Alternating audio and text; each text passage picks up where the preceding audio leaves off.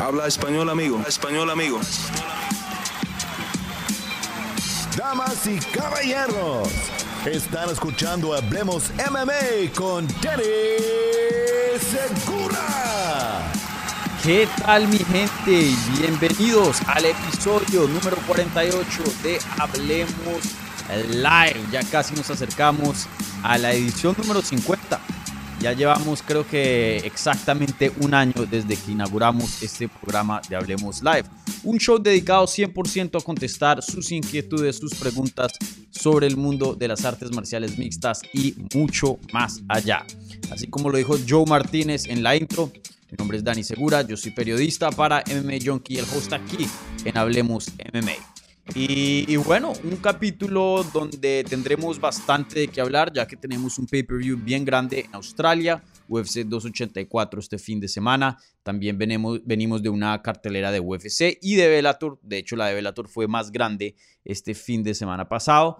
Y encima de eso, pues, eh, lo que es la, semana, lo que fue la semana pasada y la anterior, tuvimos muchas noticias de combates. Eh, se ficha por fin el regreso de Conor McGregor, John Jones está de regreso también.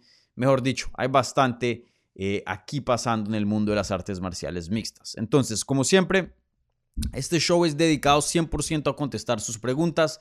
Esta es la parte del programa, del canal, mejor dicho, eh, donde yo entrego las llaves de la nave de Hablemos MMA y ustedes conducen aquí eh, lo que es el contenido. Entonces, eh, empezaremos la mitad de este show hablando y contestando las preguntas que se hicieron previo a la transmisión en lo que fue eh, la pestaña de la comunidad. Yo hago un post antes de la transmisión, usualmente 24 horas antes de, del programa, donde abro el suelo para preguntas y luego ya pasaré a contestar las preguntas en vivo que se hacen en el live chat. Como siempre, las preguntas que vengan con un apoyo, una donación al canal vía el super chat, esas preguntas reciben prioridad, pero no exclusividad, ¿vale? Bueno, gente, entonces, eh, como siempre, un like si están viendo en vivo en repetición, un buen review si están escuchando un podcast y si son nuevos, bienvenidos, suscríbanse por acá para formar parte de la familia de Hablemos MMA. Y, bueno, con eso a un lado, eh, empecemos a hablar sobre las artes marciales mixtas. Entonces, eh, la primera pregunta viene de Daniel Abanto. Dice, hola Dani, ¿crees que Volca tenga algún chance de ganar siendo que el grappling de Islam es de otro nivel? Bueno, eh, entraré más en detalle esto en lo que va a ser la previa de UFC 284, que eh, la voy a hacer mañana jueves eh, con Jorge Evero. Estamos debatiendo a ver si la, si la hacemos en vivo. Logísticamente estamos ahí cuadrando unas cositas. Probablemente va a ser por la mañana esta misma hora, pero el jueves. Entonces estén ahí al tanto para la previa de UFC 284, donde entraremos más en detalles sobre estas peleas. Igualmente tendremos la opinión de otro experto fuera de la mía. Entonces em, marquen ahí en los, en los calendarios cuando haga eh, el evento. Em, pero sí, saben que yo sí creo que Volkanovski tiene un chance de ganar esta pelea. No creo que sea la verdad muy alto. Déjenme y veo cómo están las apuestas ahora mismo para, para ver cómo, qué tan parejo se, reflejan las apuestas. Em, pero yo, yo creo que obviamente el favorito entrando a este combate tiene que ser Islam Makachev. Es mucho más grande, más pesado, pues obviamente siendo de, una categoría de más. Pero eh, Volkanovski a la misma vez, por más de que pierde tamaño, porque él no es grande de tamaño, él sí es un peleador bien, bien fuerte. Eh, claro, Islam también es otro monstruo que es súper, súper fuerte. Entonces, em, eso va a ser muy interesante de ver qué tan, qué tan lejos lo puede llevar la fuerza de Volkanovski. Porque yo sí creo que hablando en general de las 155 libras, no estoy hablando de altura, no estoy hablando de alcance, estoy hablando solo de, de fuerza física. Volkanovski no es un peleador débil, hablando de solo 155 libras. Yo diría que hasta apunta a que esté medio en, en, la primera, tercera parte de lo que son los peleadores más fuertes de 155, diría yo. Volkanovski es una, una fuerza física, pero increíble. Y, claro, eh, lo estamos comparando, él no está peleando por decir contra un Charles Oliveira, que es más largo y más flaco y es alguien más de, alcance, no mucho de fuerza física. Em, pero, pero sí, estamos hablando de Islam Makashev, alguien que físicamente es un problema para muchas personas. Entonces, eso va a ser muy interesante. ¿Qué tan lejos puede llegar esa fuerza extraordinaria de, de, de Volkanovski? Algo muy interesante y la verdad yo no lo he notado mucho. o sea, no, estoy diciendo que, que Volkanovski sea un mentiroso acá. Simplemente estoy diciendo que no, no lo he notado físicamente, no el examen del ojo. Volkanovski em, había dicho, y yo había escrito una nota eh, sobre esto en, en MMA Junkie en inglés, había hablado de que para este campamento él se enfocó mucho en subir músculo, en subir fuerza y se comparó como una muralla de ladrillos. Eso fue lo que dijo. Dijo a en brick wall, para no decir groserías. Eh, que la defensa de takedown está excelente y que se enfocó en este campamento para volverse físicamente mucho más fuerte y que está el doble de lo que era antes de fuerte.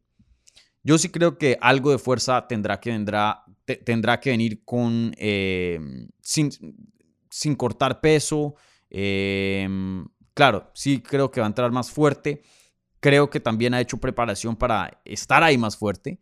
Pero físicamente lo que yo he visto en fotos, mm, lo veo, lo veo en buena forma, no voy a decir que no, pero no lo veo, no le veo un cambio radical, no lo veo eh, muy diferente a lo que, lo que antes era. Por ejemplo, John Jones sí se ve que subió de peso para peso pesado, sí se ve un peleador distinto. Eh, no he visto lo mismo con, con Volkanovski, claro, ten en cuenta que Volkanovski tiene mucho menos tiempo que John Jones para esta pelea de prepararse en cuanto a subir de peso. Pero veremos. Eh, ahora mismo las apuestas tienen a Islam Makashev como un menos 380, estos en DraftKings, y Volkanovski en más un 310. Yo yo sería un poco más generoso con Volkanovski. Yo lo pondría como un más, un más 250, algo así. Pienso que aquí hay un favorito claro. Hay alguien que tiene ventajas claras y ese es Islam Makashev. Pero viendo a Volkanovski, él tiene herramientas con qué ganar. O sea, no es imposible imaginarse una avenida, un camino para que Volkanovski al final del combate tenga su mano eh, en, alto. Creo que aquí la estrategia de Volkanovski va a ser no se enfoque en el striking, no se enfoquen absolutamente ni en atacar en el primer asalto, enfóquense en defender, derribe, derribe, derribe, derribe, derribe, y si lo derriban, defender sumisiones, que no lo sometan, y ya luego en el transcurso de la pelea, cuando haya un poco más de desgaste, ahí empezar a pelear. Ahí empezar a pelear. Y, estar consciente de que probablemente los primeros dos asaltos los va a perder. Y ya luego el tercero, cuarto y quinto ya eh, tener una estrategia para esos rounds. Y claro, también hacer cositas en esos dos primeros asaltos em, para construir y ya empezar a pelear en el tercer, cuarto y, quinto. Eh, porque la verdad que Makachev te va a derribar. Te va a derribar. Eh, eso es lo que Makachev hace. Te va a derribar. La pregunta es, ¿qué vas a hacer cuando te derribe?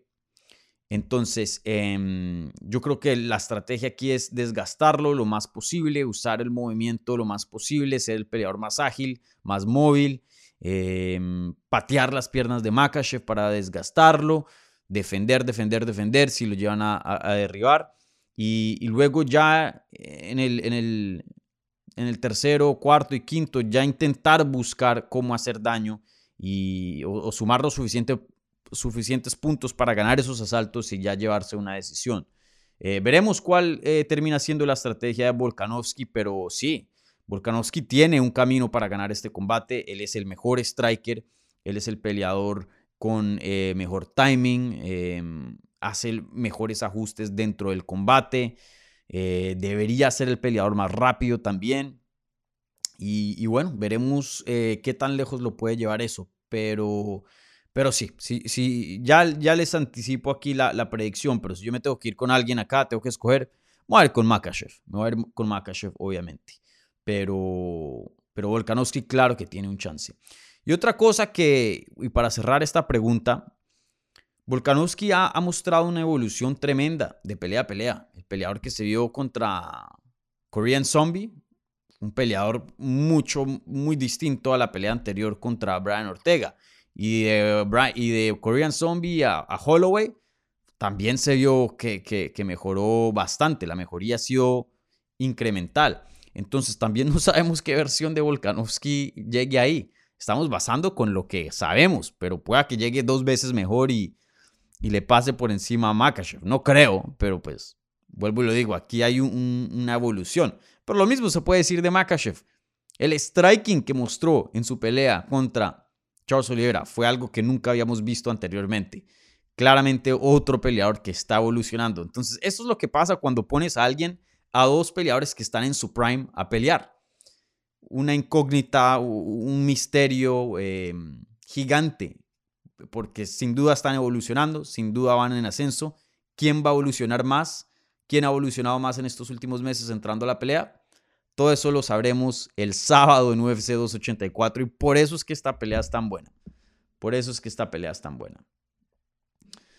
Bueno, eh, esta siguiente pregunta viene de Eduardo Castro.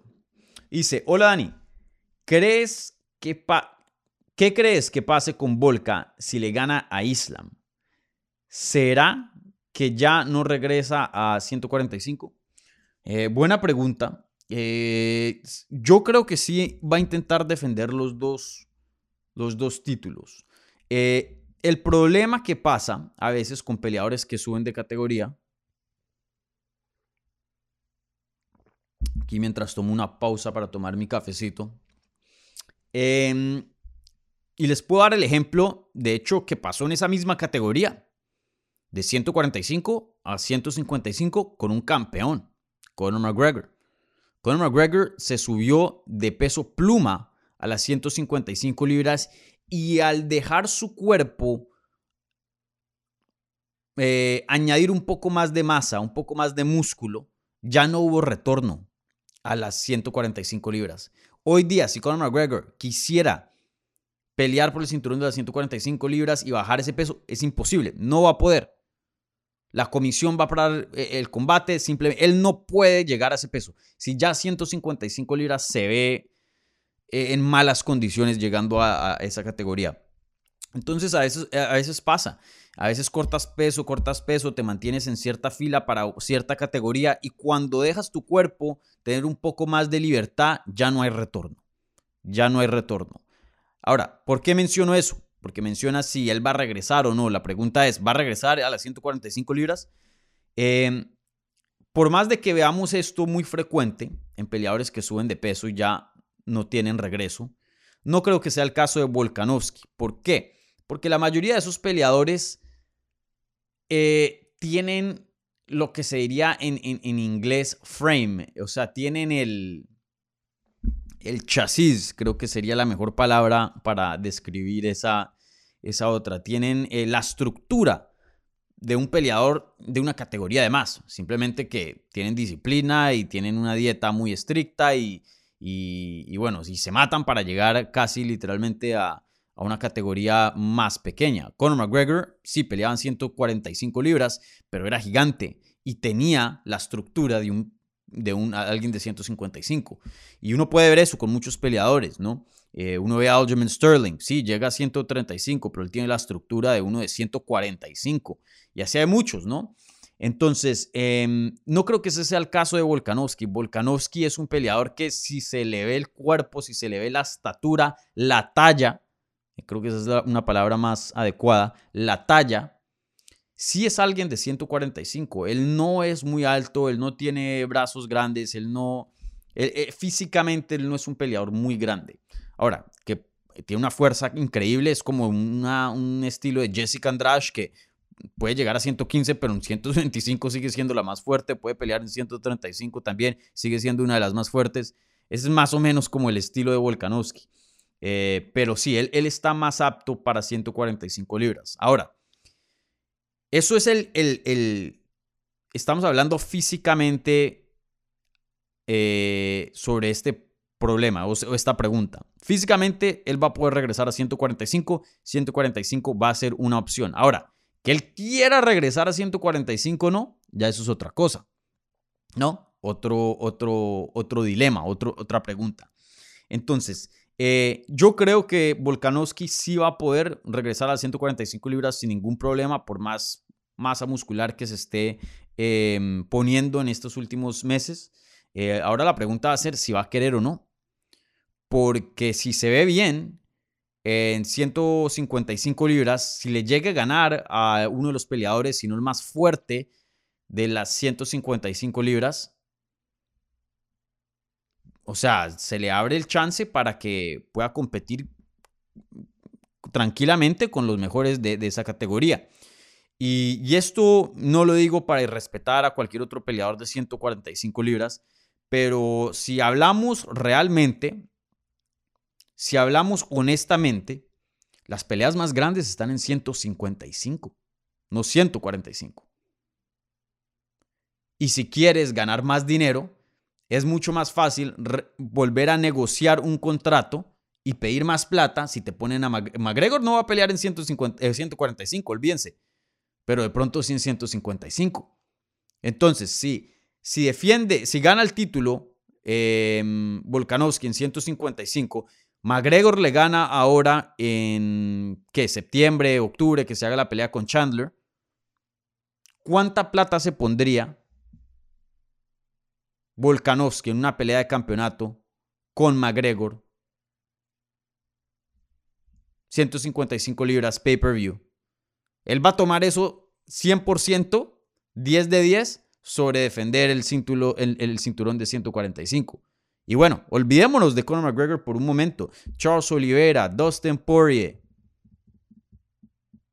KG, las peleas más grandes están en 155 libras y él ya limpió 145. Si él también, fuera de lo dinero, fuera de lo, de, lo que se pudiera ganar en 155, si él quiere agrandar su legado, ya no hay ninguna duda que él limpió 145. Claro, todavía está por ahí em, Tupuria, que viene en ascenso, Arnold Allen, claro.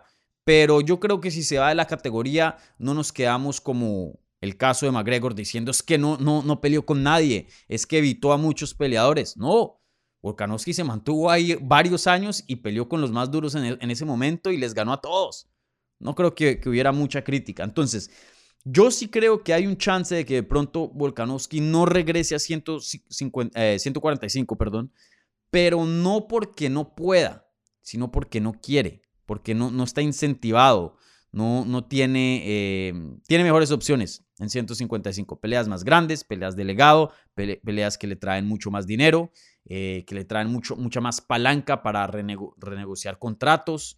Em, e-, es más fácil decirle a UFC, hey, págame más, voy a, pelear con McGregor, págame más, voy a pelear con Oliveira, págame más, voy a pelear con eh, Dustin Poirier, que intentar hacer ese mismo argumento diciendo, hey, págame más, voy a pelear con Arnold Allen. Y a mí me encanta Arnold Allen. Pero, o sea, ¿cuál, estamos hablando de quién, es la estrella más grande, o sea, cuáles son las estrellas más grandes de este deporte. Entonces, sin duda, una pregunta muy fascinante. Obviamente, antes de, yo sé que nos estamos aquí adelantando un poco, antes de poder hablar de todo esto, Volkanovski, primero que todo, le tiene que ganar a Makachev. Y eso ya es una tarea súper, pero súper difícil. Entonces, esperemos a ver qué pasa primero. Sin duda, el análisis de UFC 284 que haré el domingo después del evento eh, va a estar interesante. Va a estar interesante porque, o sea, las puertas que puede abrir los resultados acá son muchas, son muchas. Entonces, ahí veremos, ahí veremos. Háganme esta misma pregunta en el domingo. Y bueno, Eduardo Castro aquí también poniendo otro comentario. Hola, Ani, me pareció escuchar en uno de los lives que estarías en Mérida, México. Si es así, te, te dejas, eh, ¿qué? Te dejarás ver por acá para ir por unas chelas. Saludos, gracias por tus videos. Bueno, Eduardo, em, yo voy en plan de boda. Voy, a, voy la próxima semana a Mérida. Me voy cuatro días. Creo que voy a estar muy ocupado con, con eventos y, programación de, de la boda, pero, pero si hay un chance, sí. Te acepto la invitación a una chela. Y si alguien está escuchando por ahí y está en Mérida también, em, no prometo nada, pero de pronto sí, si hay varias personas, podemos hacer un meetup cortico, porque recuerden, yo, yo estoy en otros planes, pero, pero sí, sí de pronto les acepto una chela, ¿vale? Entonces, mándame un DM por Instagram, Eduardo, y, y, y bueno, y ahí cuadramos, ¿vale? Pero, pero sí, no, no te confirmo, no me comprometo a nada, pero ahí vemos, ¿vale? Y gracias por tu pregunta. Bueno, eh, ¿qué más hay por acá?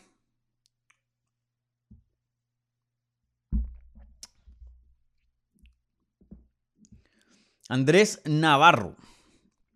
Y Andrés dice, hola Dani, si tuvieras que escoger tres peleadores para hacer su debut en UFC, ¿quién crees que tendría un futuro más o menos bueno? En lo personal, creo que Christian Lee, Kayla Harrison, Yaroslav Amusov serían grandes opciones. Saludos desde Tijuana, siempre gran contenido. Gracias. Gracias, Andrés. Em, muy buena pregunta, me encanta esta pregunta. Em, hmm. Bueno, hay muchos peleadores que me gustaría que regresaran. Eh, obviamente en Ganu sería el número uno, ¿no? Que volviera a firmar contrato con UFC, pero pues no, no sería su debut en UFC, ¿no?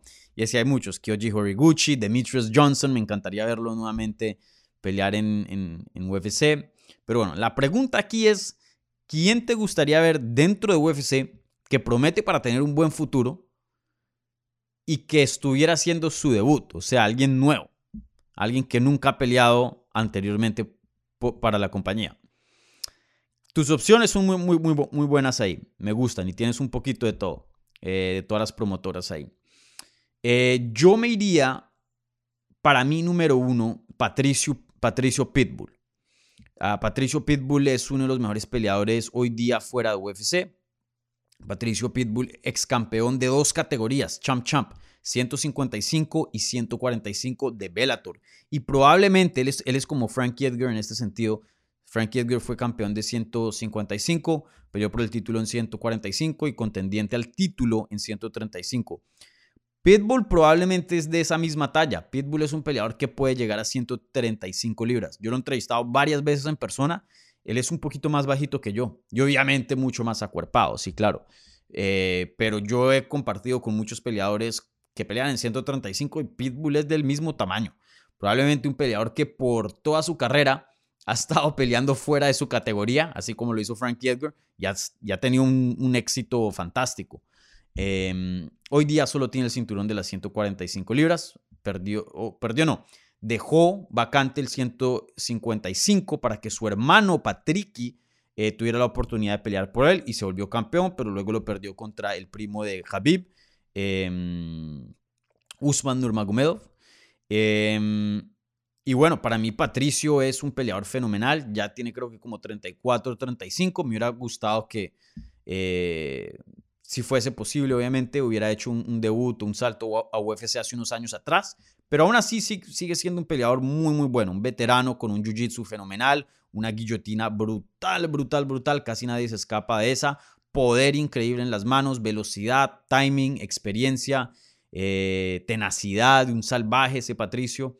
Eh, me encanta. Entonces, para mí esa sería mi, opción número una y, una pelea entre él y Volkanovski en 145.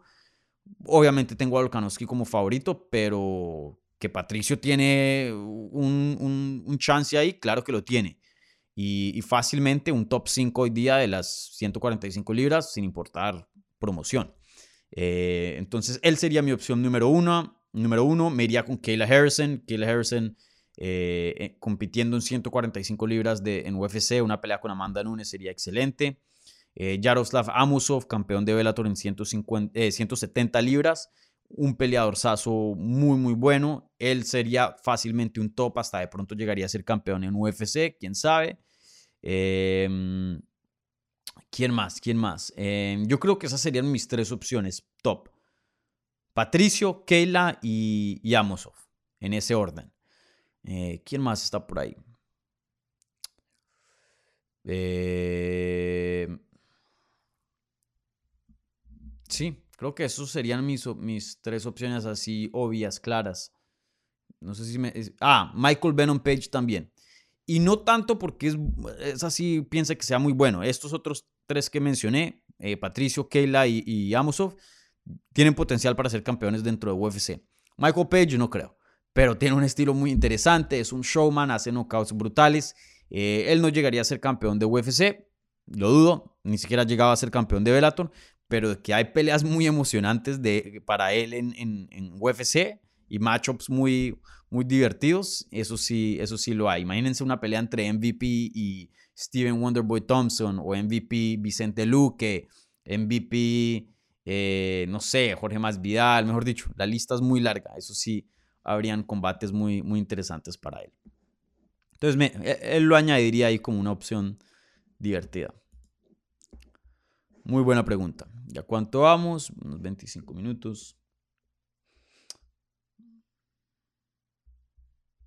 Bueno, esta es la última pregunta que contesto de, mm, de lo que es la pestaña de la comunidad y luego ya pasaré a las preguntas que se están haciendo en vivo. Em, sí.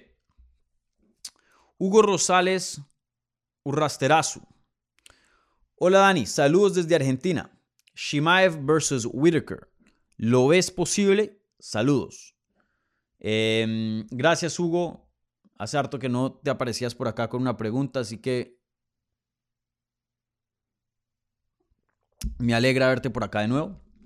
Em, bueno, para los que no saben, esta pelea medio se pensó simplemente porque, bueno, Shimaev no había dado peso contra Nate Díaz, se rumoraba que ya no regresaba a 170.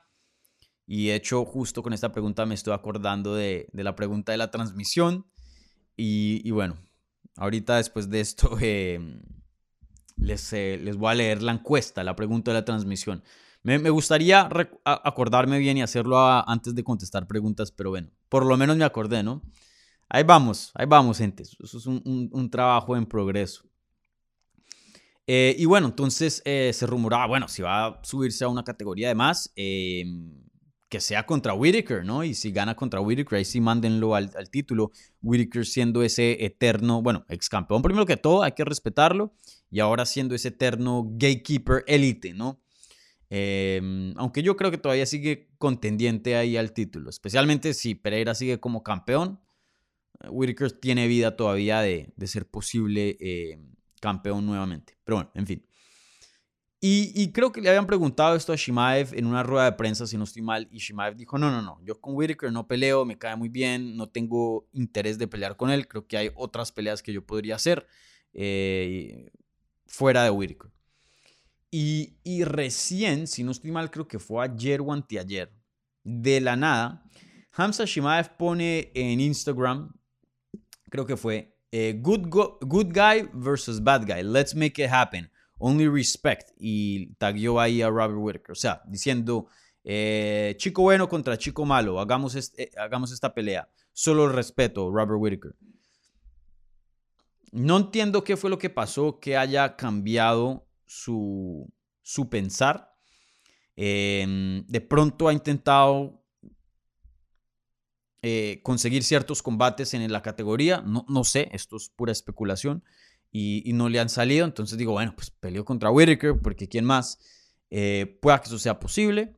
Eh, pueda que sea nada más propaganda. Em, pueda que em, haya intentado hacer un corte o vea un regreso a 170 libras imposible y dice, bueno, si tengo que pelear en 185, peleemos contra Robert Whitaker. Sin duda, ganarle a Robert Whitaker es la mejor victoria que puedes tener en esa categoría fuera de ya pelear por el cinturón. O sea, la victoria más legítima que puedes tener en tu, en tu récord es ganarle a Robert Whitaker. Punto. Es el mejor peleador fuera del campeón. Punto. Eh, entonces, eso, eso puede que sea, no sé, pero sin duda muy interesante que cambió como de, tono ahí. Em, claro, lo sigue respetando, no, no parece que, hay mala sangre, pero, pero quién sabe, ahora sí quiere pelear con, con Robert Whitaker. A mí me encantaría esa pelea, me encantaría esa pelea. Em, muy, muy buena, muy, muy buena sería esa pelea. Si es que no regresa a 170 libras, ¿no? Ahí veremos cuál es el futuro de, de Hamza Shimaev. Y bueno, les, ahora sí, les recuerdo, eh, y qué pena por no acordarme esto al principio de, del programa. Entonces, la pregunta de la transmisión es, ¿en qué categoría regresa Hamza Shimaev? Las opciones eran o son 170 libras o 185 libras. Entonces, eh, ahí pongan su voto y al final del programa vamos a estar repasando los resultados y hablando un poquito de, ello, porque sin duda muy interesante y muy extraño que eh, Shimaev, em, la última vez que peleó fue en UFC 2, eso fue que 279, en agosto fue eso, em, o en septiembre, ya ni me acuerdo. Eh, y no hemos escuchado de él desde ese entonces. Pues fuera de las cosas que hace en redes, ¿no? Pero parece, parece ser que no estamos cerca a un regreso de, él. Y recuerden, este era un peleador que eh, todo el branding de él era, miren qué tan frecuente pelea y, no le importa con quién y en qué categoría, literalmente cuándo sea, con quién sea y en qué categoría que sea. Eh, la que sea. Y eso como que era como la identidad de él, especialmente entrando y empezando a UFC. Y ahora pues no hay mucha actividad. Entonces, eh, sin duda, muy interesante ahí. Entonces, bueno, al final vamos a repasar esos resultados eh, cuando cierre la encuesta, pero por ahora vayan y pongan su voto, ¿vale? bueno, contesto una más de la pestaña de la comunidad y ya pasamos rápidamente a lo que es el... Mm, lo que es el live chat. Eh, Joe rápidamente dice, eh, saludos Dani, ¿alguna vez cubriste un evento de Strike Force o Pride? No. En ese entonces no, eh, sí veía el deporte, em, cuando las dos promociones todavía seguían vigentes, especialmente Strike Force, que fue como un intermedio de, de entre UFC y, y, Pride. Em, pero no, solo como fan. Em, solo como fan no, no alcancé a, cubrir ninguna de esas dos promotoras. Y mi sueño es cubrir una pelea en Japón eh, de Ryzen, que eso es lo más cercano que hoy existe a Pride. Y, como periodista, eso es como una de las cosas que me gustaría experimentar. Eso, cubrir una pelea en Japón, cubrir una pelea en Brasil y cubrir una pelea en Irlanda. El público irlandés legendario. Entonces, eh, me encantaría experimentar eso en algún punto de mi carrera. Bueno, y obviamente todo Latinoamérica también. Bueno, eh, ahora vamos a pasar a las preguntas que se hacen en vivo en lo que es el live chat. Mm, les recuerdo las preguntas que vengan con un apoyo al canal vía la maravilla del super chat reciben prioridad, pero no exclusividad.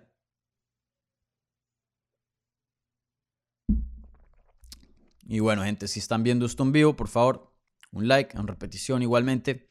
Y si están escuchando en podcast, por favor, dejen un buen review, si son tan amables, eh, donde quiera que estén escuchando Apple Podcast, Spotify, Stitcher, Google Podcast, estamos por todo lado.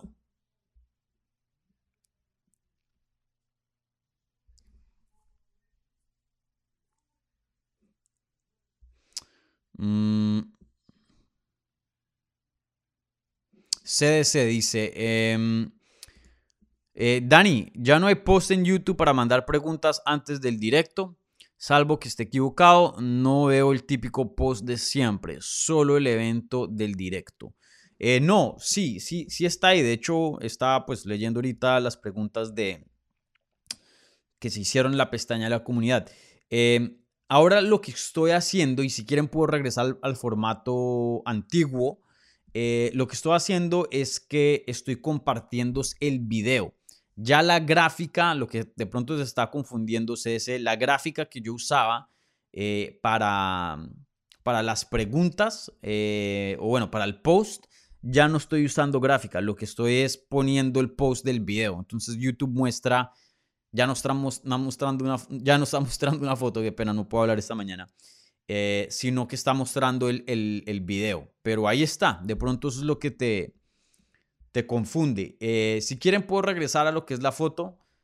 Pongo el video ahora porque me parece que es más fácil. Ahí mismo te, da la opción de, poner que te notifique cuando esté en vivo.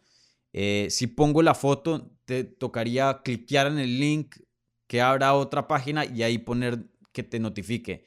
Aquí lo puedes hacer directamente en el post donde se hacen las preguntas. Entonces es como más fácil, creo que para la gente es como saltarnos un paso. Eh, pero sí de pronto la imagen resalta más, eh, ya que yo comparto otros videos también en lo que es la pestaña de la comunidad. Pero no, el, el post ya está ahí. El post ya está ahí, para que sepan. Y bueno, para los que no saben, eh, las preguntas de la pestaña de la comunidad, pues ahí pueden hacerlo. Vuelvo y lo digo, yo lo pongo como unas 20, 24 horas antes de la transmisión, más o menos. y ahí pueden hacer preguntas. Que eso es lo que hace la primera parte de este show.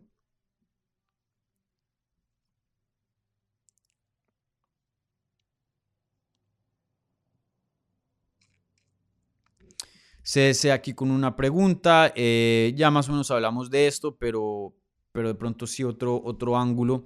Dice Dani, si gana Volk, ¿crees que baja directamente a su división para pelear contra el campeón interino o se quedan 155 libras para defender su cinturón al menos una vez y no perder el trabajo físico hecho? Esa es la pregunta del millón de dólares, ¿no? Eso es lo que estábamos ahorita hablando. Eh, obviamente recuerden que esto es suponiendo que le ganara Islam Makashev, que eh, no lo veo, no es que no lo vea muy posible, pero no, sí, no, no es lo más posible, aunque es posible, claro. Eh, esa es la pregunta del millón de dólares, porque sin duda en esa misma cartelera veremos a Jair Rodríguez pelear contra Josh Emmett y el ganador se queda con el cinturón interino. Entonces, el plan sí es ese, pues todo apunta, o si no, no hicieran una pelea por el cinturón interino.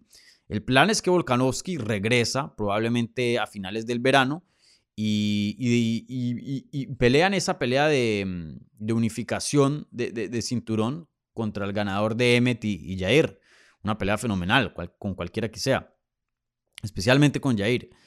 Em, pero vuelvo y les digo, o sea, no, es, no es ridículo pensar de que diga, hey, esto de 155 libras, el corte es más fácil, hay peleas más grandes, mm, de pronto me quedo por acá. No sé, no sé, ahí veremos. Si yo tuviera que, predecir, dar una predicción aquí a, qué es lo que pasaría, si es que Volkanovski ganaría, creo que todo se vuelve, la estrella de él se, incrementa hartísimo. Eh, y yo sí creo que regresa a 145. Yo sí creo que regresa a 145, intenta defender y lo veremos nuevamente defendiendo el de 155. Él ha dicho que quiere estar activo, él tiene creo que 34 años de edad, está en su prime, pero no es que le quede mucho, mucho tiempo. Mm, ya, o sea, me, dificulta pensar que a los 36, 37 eh, va a seguir siendo élite, teniendo en cuenta que esas categorías más pequeñas eh, mucho es de reflejos y velocidad. Entonces, si le quedan uno o dos años más de Prime, él va a querer agilizar el, número de peleas para pues ganarse el número más grande posible de, dinero, ¿no? Y añadir, ¿no? A su legado lo más posible antes de, de cerrar carrera. Entonces yo sí creo que compiten las dos, pienso yo, pero también hay un chance de que no. También hay un chance de, que no. Bueno, eh, por aquí tenemos del super chat. Em,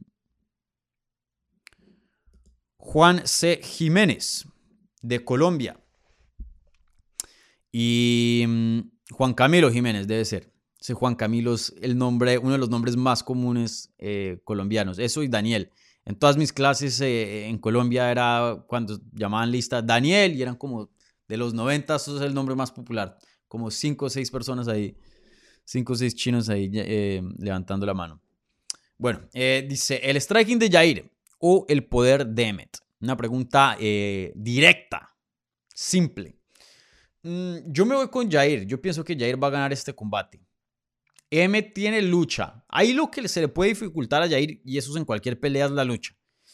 Em, en cuanto a striking, Jair probablemente en esas categorías es el mejor striker, eh, probablemente, ¿no? Creo que hay un argumento para decir otras personas, sí, claro. Pero Jair es uno de los mejores strikers, si no el mejor, de 145 libras. Eh, ahí el problema de Jair es la lucha. Ahora, él no tiene una mala lucha, pero no es élite tampoco. Eh, porque si recuerdan, y yo he dicho harto esto y, algo que me molesta es que, bueno, no, es que me molesta mucho, pero em, ¿cuál sería la palabra adecuada? Algo que me sorprende de que de pronto no se habla mucho en los medios americanos cuando yo hago programas en, en MMA Junkie o, o hablo con otras personas o de otros shows en inglés. No hablan de que Jair no destrozó, pero le ganó a Max Holloway en lo que fue el striking. A lo que Max Holloway le salvó y, como Max Holloway pudo ganar ese combate con Jair fue porque usó la lucha. Si Max Holloway se hubiera negado a usar la lucha, la pierde esa pelea. Pierde esa pelea. Jair lo estaba rompiendo en lo que es el stand-up. Y claro, Holloway también estaba castigando a Jair. Si no, miren cómo quedó Jair eh, después de esa pelea. No, no voy a quitarle crédito a Max Holloway. Pero claramente el mejor striker entre Holloway y Jair fue Jair. Lo que, lo que pasó, lo que cambió la balanza y que Max Holloway, ¿por qué ganó ese combate? Fue porque usó la lucha. Entonces, ahí es donde yo digo, Volkanovski es el favorito, Volkanovski le puede ganar a Jair. No. Eh, pero si bien, ahora a la pregunta original, simplemente quería hacer ese punto.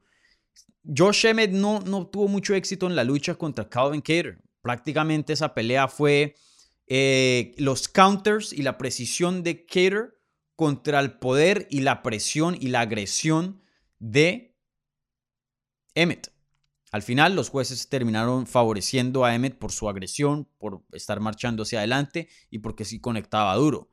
Eh, entonces, eh, sí tiene buena lucha Emmett, pero no creo que sea así super élite que pueda tumbar al suelo y controlar a Jair Rodríguez por largos lapsos lo suficiente para ganar un combate, una decisión, no lo creo, no lo creo.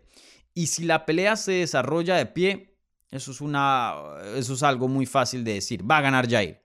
Entonces, eh, si fuera de tres rounds, de pronto yo digo, eh, Emmett si de pronto hace lo suficiente para controlarlo, dos de, dos de tres y gana una pelea. Pero son cinco asaltos, gente. Cinco asaltos. Eh, porque obviamente es una pelea de campeonato. Yo creo que Jair de pronto lo controlan un chin aquí y allá, pero mientras la pelea más pase, el daño que va a ocasionar Jair con esas patadas se va a acumular, se va a acumular, se va a acumular. Lo suficiente para terminar a Emmet de pronto. Lo suficiente para ganar una decisión si es que no lo llegara a terminar, porque M tiene una quijada fenomenal, probable. Entonces yo veo a Jair Rodríguez ganando, así sea por finalización o decisión. Yo creo que es el mejor peleador. Por en cuanto al striking es muchísimo mejor. M tiene una ventaja en la lucha, pero no muy grande. Em, gana Jair, en mi opinión. Y algo muy interesante, eh, Jair Rodríguez también tiene una lucha un poco subestimada y, bueno, y no sé si todavía existe esa lucha, pero estuve viendo unos combates viejos en estos días de Jair. Vayan y vean la pelea contra. ¿Quién fue? Fue contra. Mierda, ¿contra quién fue? Estuve viendo una pelea vieja de Jair y Jair estaba luchando como nunca lo, lo he visto y se me había olvidado que Jair en algún tiempo, o por lo menos en esa pelea, tenía takedowns espectaculares y un buen control eh, estando encima. Eh, Jair puede llegar a pelear de ese estilo también. De pronto el físico no, no tiene como el físico de Emmet, la fuerza y eso, para complementarlo al 100%, pero Jair tiene lucha. Eso fue contra, vayan y vean la pelea contra,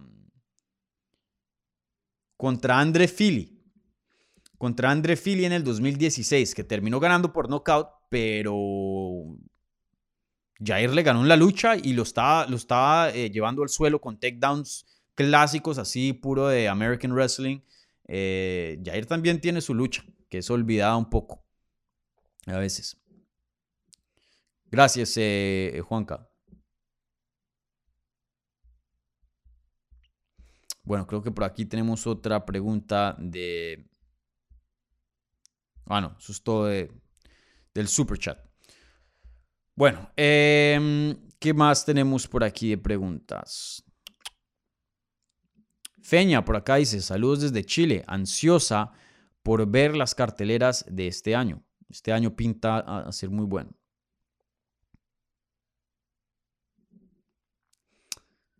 Feña, ¿cuál es el escenario perdón, cuál, cuál es el escenario que se vendría si pierde Islam? En cuanto a Islam, em, yo creo que regresa otra vez a la fila de contendientes y, otra vez a pelear y, a picar piedra y, intentar ganarse nuevamente una pelea por el, por el campeonato. Y si Islam, así, así sea controversial la derrota, no creo que le den una revancha inmediata. Primera defensa de título, no es que sea así la superestrella. Si Islam pierde, olvídense. Así sea medio controversial. Si Islam pierde, a la fila otra vez, papá. Pienso yo. Y bueno, y ahí Volkanovski tendría, eso sí, el, el libra por libra número uno del mundo. No hay, no hay, em, no hay debate. Y, y creo que si gana de una manera no controversial, pueda que se vuelva el mejor de la historia en las 145 libras. Creo que eso pueda que sea lo suficiente para sobrepasar el legado de José Aldo. Porque ya tendría que cinco defensas eh, del cinturón de 145, victorias sobre los que están ahí compitiéndole por el mejor de toda la historia en 145. Le ganó a Holloway tres veces, le ganó a José Aldo una vez. Y encima de eso hizo algo que, que José Aldo nunca hizo. Yo, José Aldo, subirse una categoría de más y ganar un cinturón ahí. Ahí yo creo que tendríamos que reanalizar la conversación de The GOAT en 145, que por ahora yo tengo a José Aldo como el número uno, eh, pero ahí Volkanovski tendría un argumento muy, muy bueno para, para decir que no, que él es el número uno. Em, sin duda, hazme esta pregunta, eh, Feña, eh, ya con el resultado en mano, porque aquí o sea, ¿qué significaría eso para el futuro del ganador de Emmet contra Jair? Eh, cómo se vendría el ganador, o sea, cómo se vería el ganador en una posible pelea con Volkanovski, quién sería siguiente en 155, mejor dicho, eso abre unas puertas pero inmensas y aquí nos podemos quedar el resto del programa hablando de, cómo se verían las artes marciales mixtas si es que Volkanovski llegara a ser campeón de 155 libras. Eso será más, más...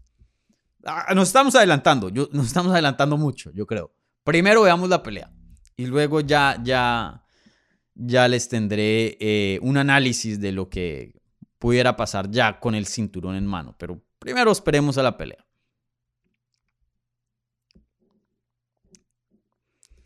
A13. Miren, así, yo, así soy yo, así como está en la imagen de, de A13. Así el perfil. Así yo soy, soy yo con mi, mi cafecito antes de la transmisión. Y luego, eh, ya después de esto, ya me convierto en, lo que es Dani Segura. Bien diabólico el, el, A13. Hola Dani, saludos. En tu opinión, ¿quién ganaría en una supuesta pelea entre Tupuria y Allen?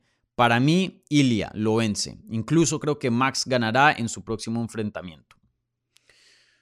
Eh, me gustaría ver más de Arnold Allen, pero, ah, esa pelea sí sería muy competitiva, la verdad. Em, yo creo que Topuria me iría, pero por un chin em, no lo pondría como un amplio favorito. Em, Allen es muy bueno y es muy subestimado, el Allen. una pelea muy competitiva. Pondría a Ilya por, por favorito por un chin, por un chin lo pondría nomás. Y, sí, creo que concuerdo contigo. Max debería ganarle a Arnold Allen cuando se enfrenten ahorita en... ¿Cuándo es que pelean? ¿En marzo creo que es? No, en mayo. Em, sí, yo creo que Max debería ganar el combate, pero mm, quién sabe. Recuerden, algo, algo muy interesante está pasando con Max Holloway y, fascinante, y, no, no de buena manera pueda que empecemos a ver el decline de Max Holloway. Max Holloway contra Volkanovski no se vio bien para nada. Y claro, Volkanovski tuvo un desempeño brutal y se vio muy bien esa noche. Y creo que eso fue con lo que nos fuimos y la mayoría de charla de los periodistas, analistas, expertos, etcétera, etcétera, etcétera. Se habló de que también se vio Volkanovski. Y no, y no quiero quitarle crédito a, a Volkanovski, porque yo me suscribo a eso. Yo pienso que ese sí fue el caso. Pero les quiero ofrecer también otra alternativa, porque también, por más de que uno crea algo, también tiene que estar uno, y no solo eh, analizando las artes marciales mixtas o cualquier deporte, pero en la vida en general. También por más de que uno crea algo o piense que algo sea de cierta manera, también toca estar por lo menos, por más de que uno no se suscriba a esas otras ideas, consciente de que pueda que existan otras realidades. ¿Y cuál es otra realidad eso? Que Korean Zombie ya estaba muy pasado de su prime y se vio y, hay un chance para decir eso. Korean Zombie ya está bien alto de edad y también que Max Holloway ya está en un decline. Y de pronto sí, Volkanovski se vio bien, subió de nivel, pero de pronto el decline de esos dos peleadores hizo que se viera mejor de lo que es. De pronto, no sé. Vuelvo y lo digo, no me suscribo hacia realidad, pero sí reconozco que eso pueda que haya algo ahí, algo ahí de verdad. Porque recuerden, Max Holloway, por más de que no sea un peleador de... Mm, y yo estaba pensando en esto en, recientes eh, días, em, y, no, muchas personas han estado hablando de esto. Max Holloway apenas tiene 31 años de edad, entonces uno dice, pues no, está apenas en su prime, em, tiene mucha más pelea por delante, ¿no? Pero recuerden, Max Holloway entró a UFC cuando tenía 19 años de edad. Ya lleva más de una década peleando a nivel élite. Y los primes, por lo general, sí es entre 28 a 32, ¿cierto? Por lo general, la mayoría de peleadores caben en ese grupo. Pero también hay peleadores que el prime es, miren a Glover Teixeira, el prime fue el 38, 39, 40, fue ya bien tarde en su carrera. También hay otros que miren a Cody Garbrandt, una mano de derrotas y apenas tiene como 28 años de edad. El prime de él fue cuando tenía 25. Fue más temprano, entre 23, 24 y 25. Entonces, el, e, e, e, el, prime no es una regla universal que se aplica y ya, punto. Puede que el prime de Max Holloway ya lo hemos visto y mucho de eso también tiene que ver con daño. Max Holloway ha tenido un daño, recortes de peso durísimos, guerras, ya, ya, o sea, e, él tiene 31 años de edad, pero en cuanto a millaje, él es como si tuviera 38 años de edad. Entonces, eh, pueda que se vea viejo en esa pelea con Allen y Allen le gane. No, no, o sea, no, no descartemos esa idea. No creo, vuelvo y le digo, estoy escogiendo a Max Holloway. Yo pienso que Volkanovski sí subió de nivel y le dio una paliza a un Holloway excelente. Y, y eso, o sea, eso fue, se habla más de qué tan bueno fue fue, fue Volkanovski y no qué tan malo fue, fue Holloway. Eso es lo que yo pienso. Pero no nos olvidemos de que también pueda que haya otra cosa aquí en juego. Veremos cuando pelee contra Allen. Pero no me sorprendería al 100% y creo que a mucha gente sí le daría un shock y les estoy advirtiendo. Si Max Holloway entra a esa pelea con Arnold Allen y se ve viejo. O por lo menos no el peleador que antes era. Vuelvo y digo, no me suscribo a eso, pero no se sorprendan también. Porque eso no mucha gente está hablando de eso. Max Holloway tiene un daño, pero increíble. Imagínense, él entró a UFC en febrero del 2012. El 2012. Y su primera pelea fue Dustin Poirier. Ese fue su debut y lo perdió. Estaba 4 y 0 Max Holloway. Más de una década lleva peleando dentro de UFC. Una década dentro de UFC, dentro del octágono, eso te hace estragos al cuerpo, sin duda. ¿Cuántas peleas? Ya les digo.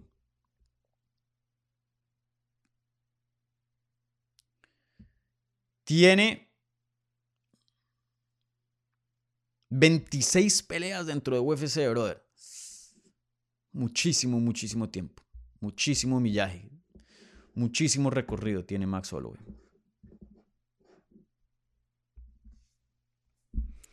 Vuelvo digo, yo no creo eso. Pero también les advierto porque yo he visto casos así. Yo he visto casos así. Eh, Gustavo Enrique Núñez Morán, ¿qué tal Dani? Saludos desde Paraguay. Saludos, eh, Gustavo, por aquí disfrutando del cafecito. Me, encantan estos shows de mañana, me encantan. A veces eh, llegaba a esos, eh, a esos shows de la noche con, con, poca gasolina después de un día bien largo laboral.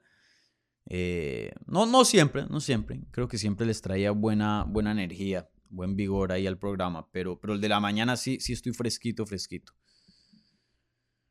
Mm, mm, mm, ¿Qué más hay por acá de preguntas?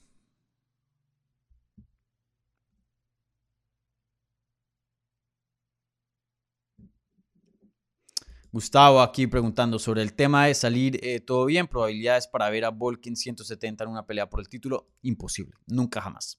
Nunca, nunca, nunca ese hombre se va a subir a 170 libras. Imposible. Muy, muy pequeño. Gustavo, eh, la previa de UFC 284 será este mismo horario. Eh, les confirmo ahora en unos minutos después de que se termine esto. Probablemente va a ser en vivo, va a ser con Jorge, como les había mencionado. yo y Jorge vamos a estar hablando de la cartelera el jueves por la mañana. No sé si lo voy a pasar por Premiere o, en vivo, todavía no sé. Estamos, em, estamos gestionando sus detalles, pero lo más probable es que sea jueves 9 de la mañana, hora este en vivo, o sea, este mismo horario. ¿Vale?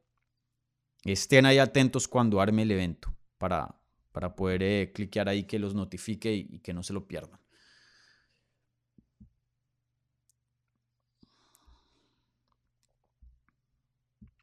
Jack Alvarado, un saludo, Dani, apoyando siempre. Gracias, brother. Martín, buenos días.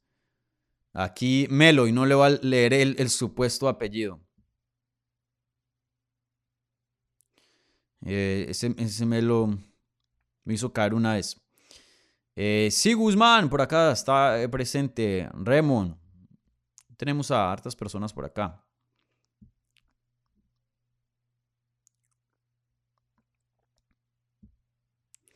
Ackerman eh, dice: Saludos desde Barcelona, Dani. Mi pregunta es: si Volkanovski finaliza, ¿Makachev le daría revancha inmediata a Makachev? No.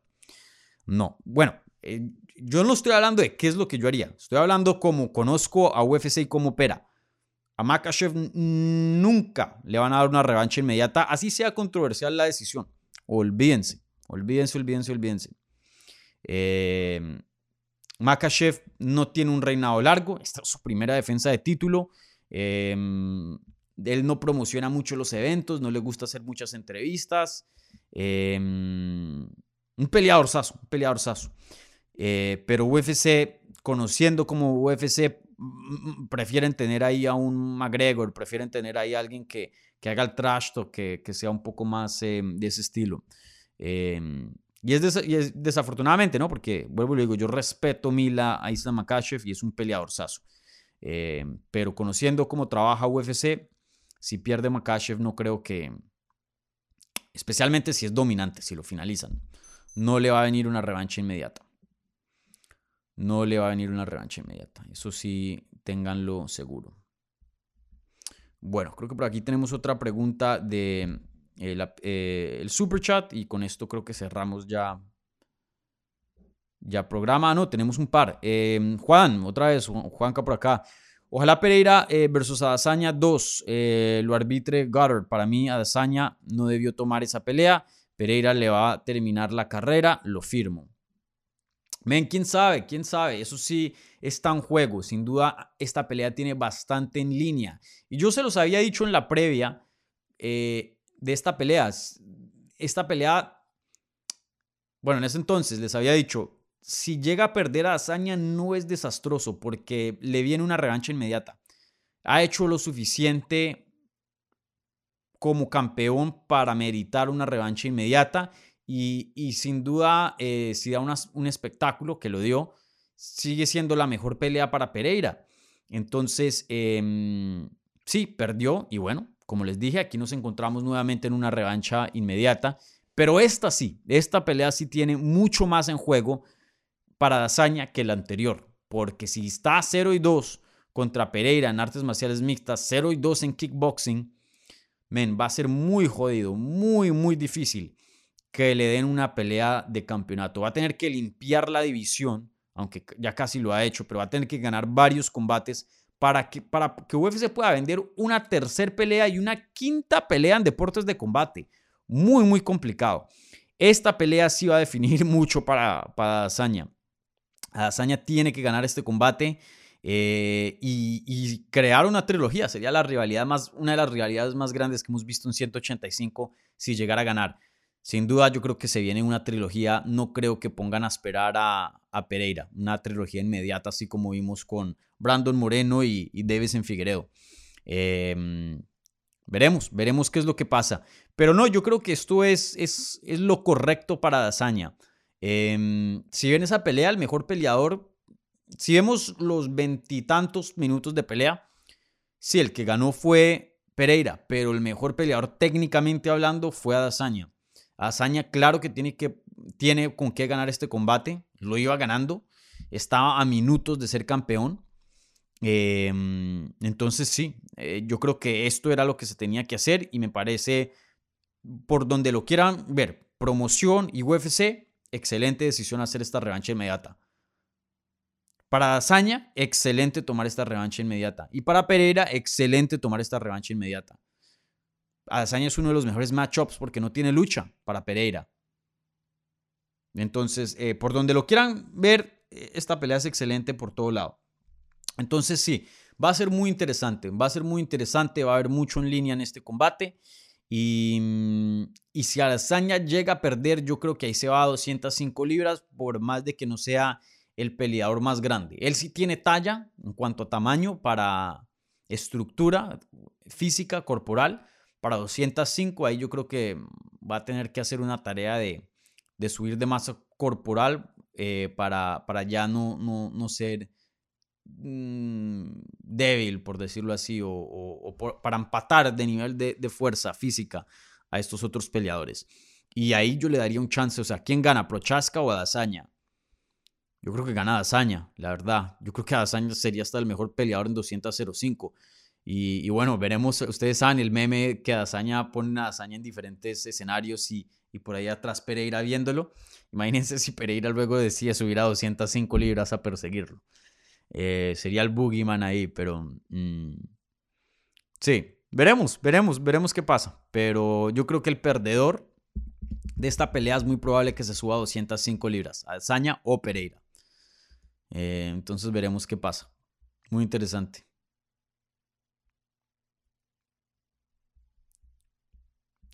Bueno, aquí tenemos eh, Team Segura, dice aquí la señorita Guzmán. Bueno, con eso cerramos programa, una hora, llevamos acá. Entonces, bueno, eh, un par de anuncios. Esta semana llevo literalmente semanas, no sé si, si Javi Méndez está viendo esto o no, pero llevo bastante tiempo intentando programar una entrevista con, con Javier Méndez, el coach de Habib, el coach de Islam, que pues ya es amigo aquí del programa y se ha aparecido por aquí en el canal. Pero programar entrevistas con gente de esta cartelera ha sido muy, muy complicado, ya que pues están en Australia y es una diferencia de, 13 horas. Entonces, la, comunicación es complicado y concretar una hora es complicado también. Voy a intentar em, finalizar esto esta semana para escuchar de Javier Méndez eh, previo a esta pelea. Eh, si no, de todas maneras, la entrevista con Javier Méndez que hicimos hace unos meses atrás sigue vigente, ya que fue todo centrado a esta pelea con Volkanovski y Makachev. Eh, entonces, bueno, em, esa entrevista pueda que, venga por acá. Ya tengo una entrevista planillada con el mexicano Jair Rodríguez. Pueden esperar eso que publique, yo creo que em, mañana jueves. Supuestamente voy a hablar con él esta noche. Eh, Dios quiere. Eh, previa UFC 284 con Jorge Ebro mañana a las 9 de la mañana, probablemente en vivo, si no en Premiere. Estén ahí al tantos para cuando se cree el evento. Eh, ¿Qué más, gente? ¿Qué más está pasando por aquí en el canal? Mm. Y bueno, también estoy trabajando en una entrevista con Alejandra Lara, la colombiana que peleó en Bellator 290, perdió una decisión eh, poco controversial, me pareció que ella ganó, yo creo que mucha gente también concuerda, entonces eh, hablar ahí con eso con, con Lara. Eh, y bueno, ah, y otra sorpresita les tengo también. Eh, esta es una entrevista grande, grande, grande, grande, grande. Eh, voy a hablar con esta persona mañana, tengo ya programado eso.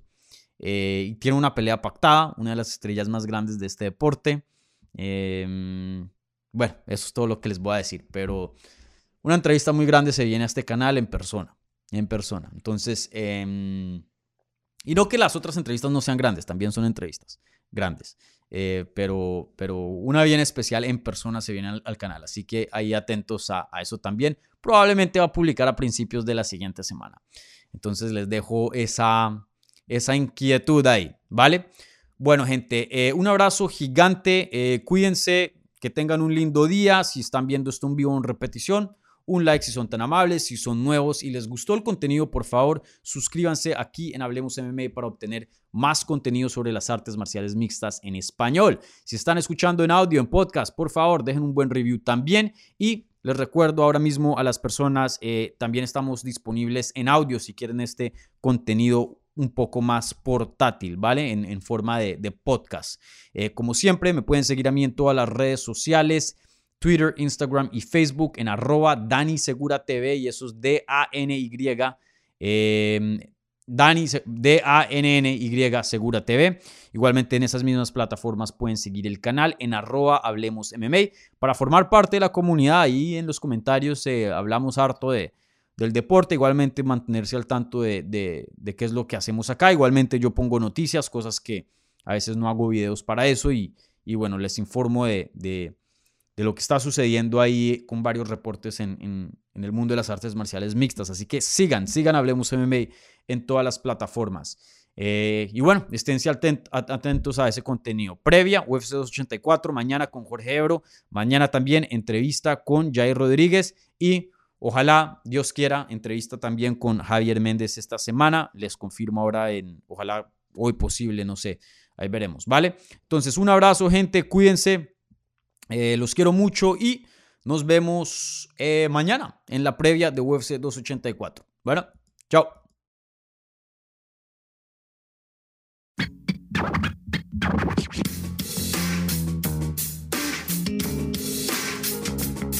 Gracias por escuchar Hablemos MMA. Si les gustó el show, los invitamos a que se suscriban en su plataforma favorita de podcast para recibir episodios semanales. También déjanos tu review o cualquier comentario. Pueden seguir Hablemos MMA en Twitter, Instagram y Facebook en arroba Hablemos. Y me pueden seguir a mí en arroba Dani Segura TV. Hablamos la próxima semana.